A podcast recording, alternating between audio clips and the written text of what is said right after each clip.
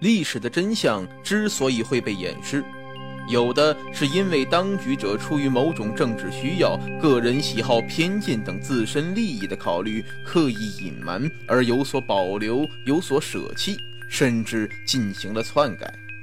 有的是因为年代久远，相关人证物证被岁月所尘封，使得史料缺失。许多细节被覆灭，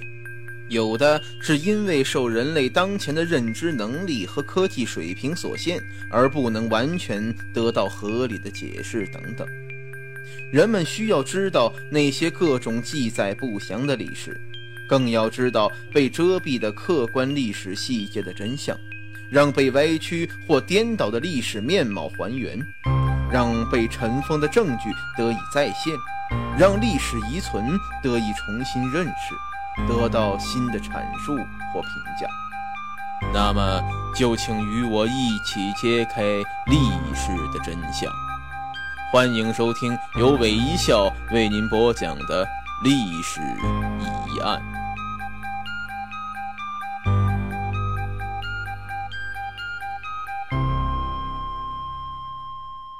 在南美洲的安第斯山地区。人们发现了古印加人所留下的木乃伊，他们居然是用童男童女制成的。考古学界因其发现之地，又称之为印加人山地木乃伊。据说，出于某种神秘的信仰，印加人常将童男童女制成木乃伊供奉给神灵，而安第斯山脉的干冷空气又将他们的身体冷冻起来。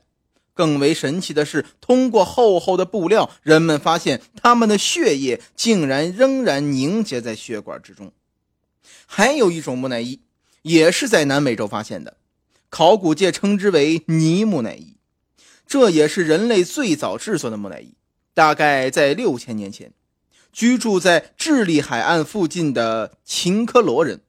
盛行将死去的族人制成木乃伊。可以说，他们的木乃伊制作历史比古埃及人还要早。当然了，在制作方法上，秦科罗人的水平要比古埃及人逊色得多。他们先是取出死者的内脏，肢解尸体，并除去大部分的肌肉，然后他们用织物纤维来填充尸体，并在尸体的表面裹上厚厚的黑泥，因此这些木乃伊也称为黑色木乃伊。不过，经过几千年的演变之后，秦科罗人的木乃伊制作技术也越来越成熟。他们甚至在木乃伊的脸部绘出各种精美的图案，直到最后，他们开始用红色的泥土来包裹尸体，也就是今天我们所发现的泥木乃伊。在世界各地发现的木乃伊当中，能够与古埃及人的成就相媲美的极为罕见。而中国的木乃伊制作技术绝对是位列其中。考古发现表明，中国人很早就发明了保存尸体的方法，所以他们不像古埃及那样，制作时必须先事先取出容易腐烂的内脏器官与大脑。而这种木乃伊的制作技巧，迄今仍然是未解之谜。在桂林发掘的一具保存完好的木乃伊上，甚至仍然蓄有指甲。还有鼻塞和耳塞，这说明尸体内仍留存有体液，而世界其他各地的木乃伊基本上都是干尸了。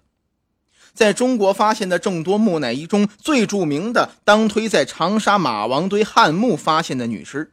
可以毫不夸张地说，它是世界上保存最完好的古代木乃伊。长沙马王堆汉墓位于长沙市芙蓉区的马王堆乡。原来是河湾平地中隆起的一个大土堆，地上分布西汉墓三座，三座汉墓之中，二号墓葬的是汉初长沙丞相李苍，一号墓呢是李苍之妻，三号墓是李苍之子。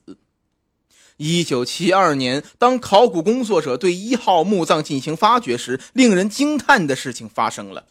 一具西汉不服女尸浮现在人们面前。据考证，这位女性的身份是西汉初期长沙丞相李苍的妻子幸追夫人。他死于两千多年前，死时大概五十多岁。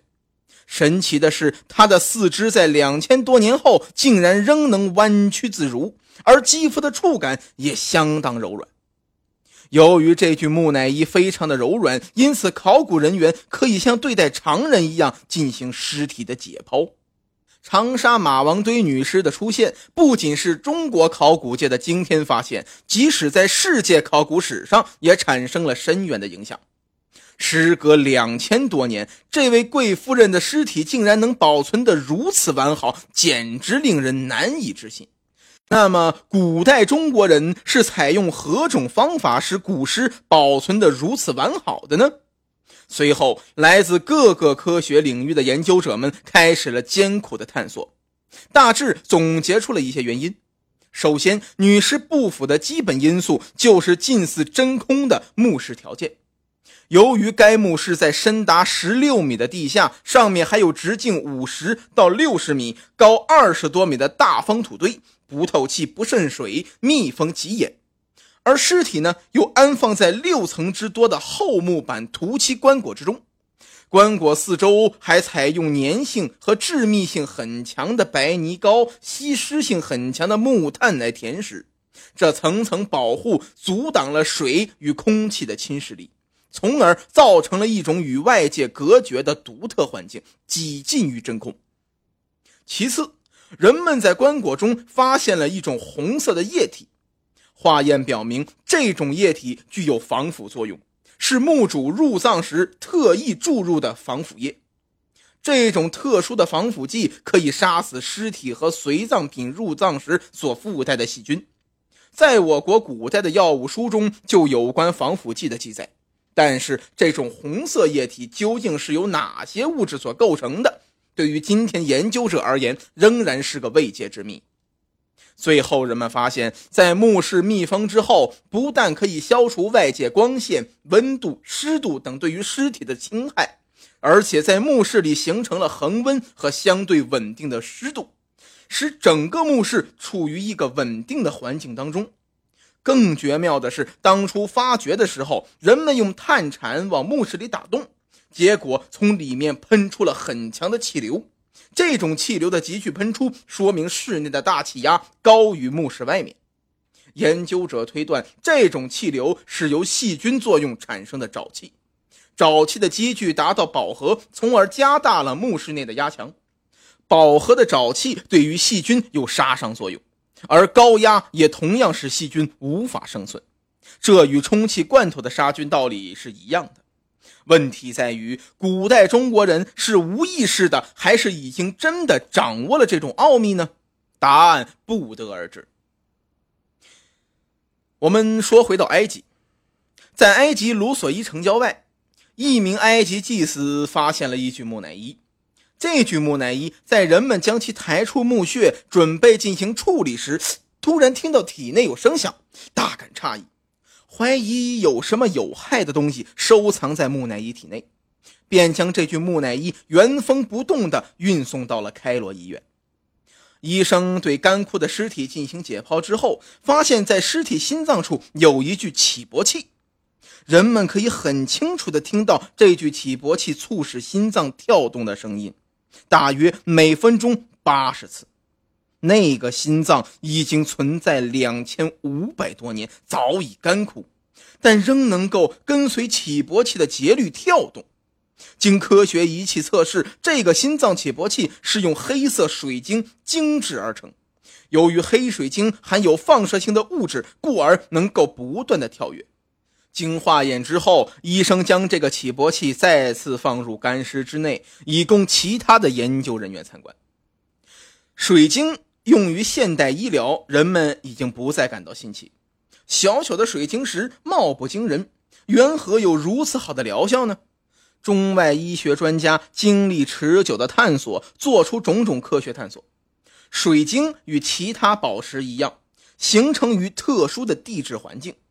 水晶保健性的物质基础是它的化学成分，而这种物质构成了生命的基本。于是，人体与水晶之间有了共同的振动与沟通。水晶所含有的微量元素通过人体的经常摩擦，会沿毛细孔、汗腺等侵入到人体，这样有利于促进体内微量元素平衡，使身体各部分更加协调。人的周围有能量磁场，以不同的形式震动，影响自己，也影响四周人。经过切削打磨的水晶，具备了聚焦蓄能的功能，会起到给人体补磁的作用，可以消除由于缺磁或弱磁带来的毛病。有人认为，水晶的震动能够开发大脑，脑细胞的电磁场不断得到修正，自然保持活力与生机。水晶会令一个人更加聪明，更懂得思考。还有人认为，切磨后的水晶。尤其是按某种方向切磨的水晶，白天吸光，夜晚放光，其光滑对人体具有保健性。民间相信水晶蕴藏一股神秘的力量，那是因为水晶能平衡人体的内分泌，加强细胞功能，增强活力。更为重要的是，它能吸纳四周的负性能量，也就是俗称的煞气，所以能够趋吉避凶，给人带来好的运气。千年古诗中的心脏起搏器事件震惊了全世界的考古学家及电子科学家，其中不少人立即赶到开罗医院参观那具藏着心脏起搏器的木乃伊。他们也大感惊讶，这块黑色水晶是从什么地方找到的呢？因为现在我们所找到的水晶几乎全是白色的，只有少数水晶是浅红色或紫色。黑色的水晶从来没有发现过。更让人不解的是，即使古埃及有些术士懂得黑水晶含有放射性物质，可以保持心脏跳动，那么他们又是怎样将黑水晶放进胸腔里面去的呢？在远古时代，又是什么神力造得出那么精密先进的水晶制医疗用具呢？这些谜语都等待着考古学家、电子科学家进一步的探索和解答。长久以来，无论是在东方还是西方，由于对死亡的忌讳以及受鬼魂观念的影响，人们对于尸体普遍存在有一种畏惧心理。即使是盗墓者，也一般不会去碰死者的尸体。但是，作为一种独特的尸体，木乃伊从来就是许多人猎奇甚至牟利的对象。同时，几百年来围绕着木乃伊又不断发生了一些千奇百怪的事件，很大程度上又进一步增强了它的神秘性。这方面最著名的事件就是古埃及法老图坦卡蒙的传说。由于探险者、考古学家和研究者以及参观者很多与这位法老的木乃伊有接触的人，都曾先后遭受到难以解释的不幸，使得所谓的法老诅咒在世界各地让人闻风丧胆。的确，如果古人当初制作木乃伊是为了永生和复活，那么他们自然不希望在死后遭到骚扰。但是，作为一具尸体，难道它真的具有传说中的那种神秘魔力吗？大约在公元前一千五百年，埃及有位名叫亚曼蕊的公主。这位公主在古埃及的历史上并不是非常有名。当她去世之后，遗体也遵照古埃及习俗制成木乃伊，葬在尼罗河旁的一座墓室之中。三千多年以后，也就是十九世纪八十年代末，有四位英国年轻人来到埃及探险。他们遇到了一名走私贩子，后者向他们兜售一具古埃及棺木，而棺木中所装的正是这位亚曼蕊公主的木乃伊。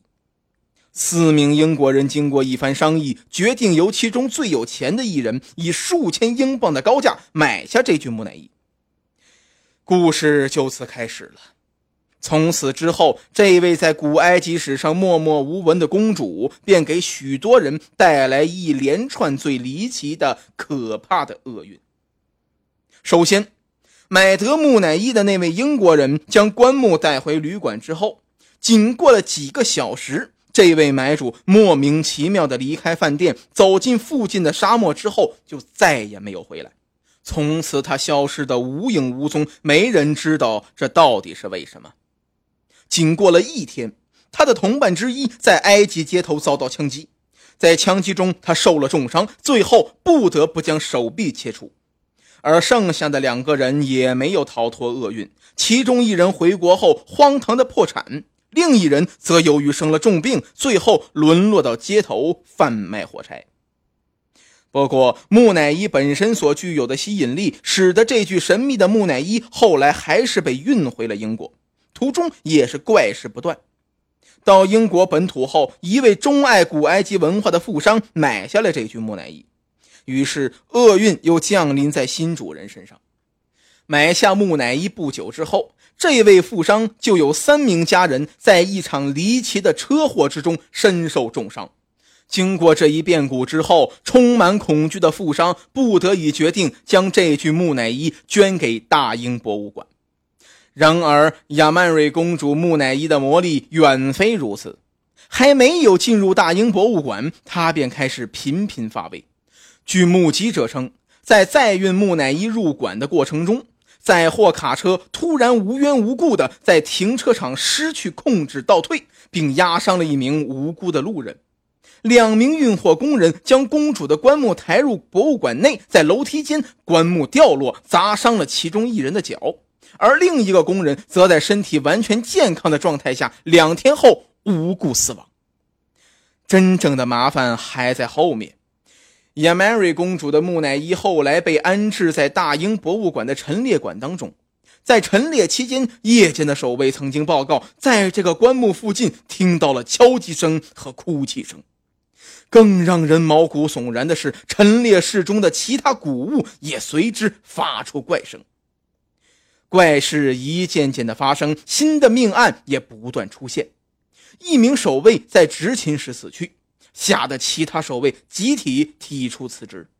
还有一名观光客声称，他在参观木乃伊时，曾随手将一块抹布挂在亚斯曼公主棺木上，结果不久，他的小孩便染上麻疹死去了。由于怪事层出不穷，大英博物馆高层被迫决定将木乃伊放入地下储藏室，认为如果不将它公开，其魔力就会停止。但事实证明这只是幻想，因为不到几天，决定将木乃伊送入地下储藏室的博物馆主管就死在他的办公桌前。于是，这具似乎充满诅咒的木乃伊成为恐怖的代名词。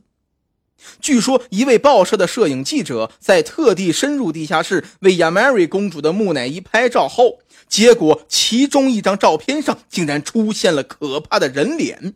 第二天，这一名摄影记者在家中开枪自杀。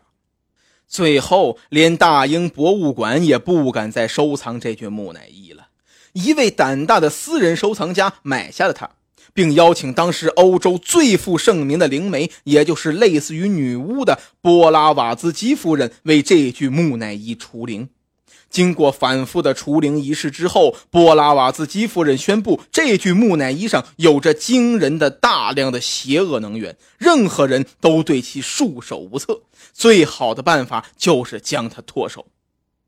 更让人困惑的是，所谓遭遇魔咒的事情，并不仅仅在古埃及木乃伊身上发生。外国媒体曾经报道，世界上最古老、保存最完好的木乃伊——冰人奥兹，自从在意大利北部的阿尔卑斯山谷被发现后，五名曾经接触过这具干尸的人相继死亡，导致奥兹诅咒的传言开始在民间流传开来。传言认为，这些人之所以死亡，正是因为中了奥兹的咒语。奥地利因斯布鲁克大学历史系冰人研究小组的负责人康拉德·斯宾德勒教授曾表示，他从来不相信什么诅咒，但是当他不久前也去世后，人们还是对此事有很多的议论。据当地的一些人说，奥兹具有无边神力。自从十几年前他的沉睡梦被打破之后，就开始一步一步的向那些打扰他的人采取报复行动。古代的木乃伊是否真的具有某种魔力，我们还不得而知。从科学的角度出发，我们也应该更理性、更深入的进行探索。仅就围绕这些木乃伊所发生的种种神秘故事来看，人们要彻底揭开其中的悬案，要走的路的确还很长很长。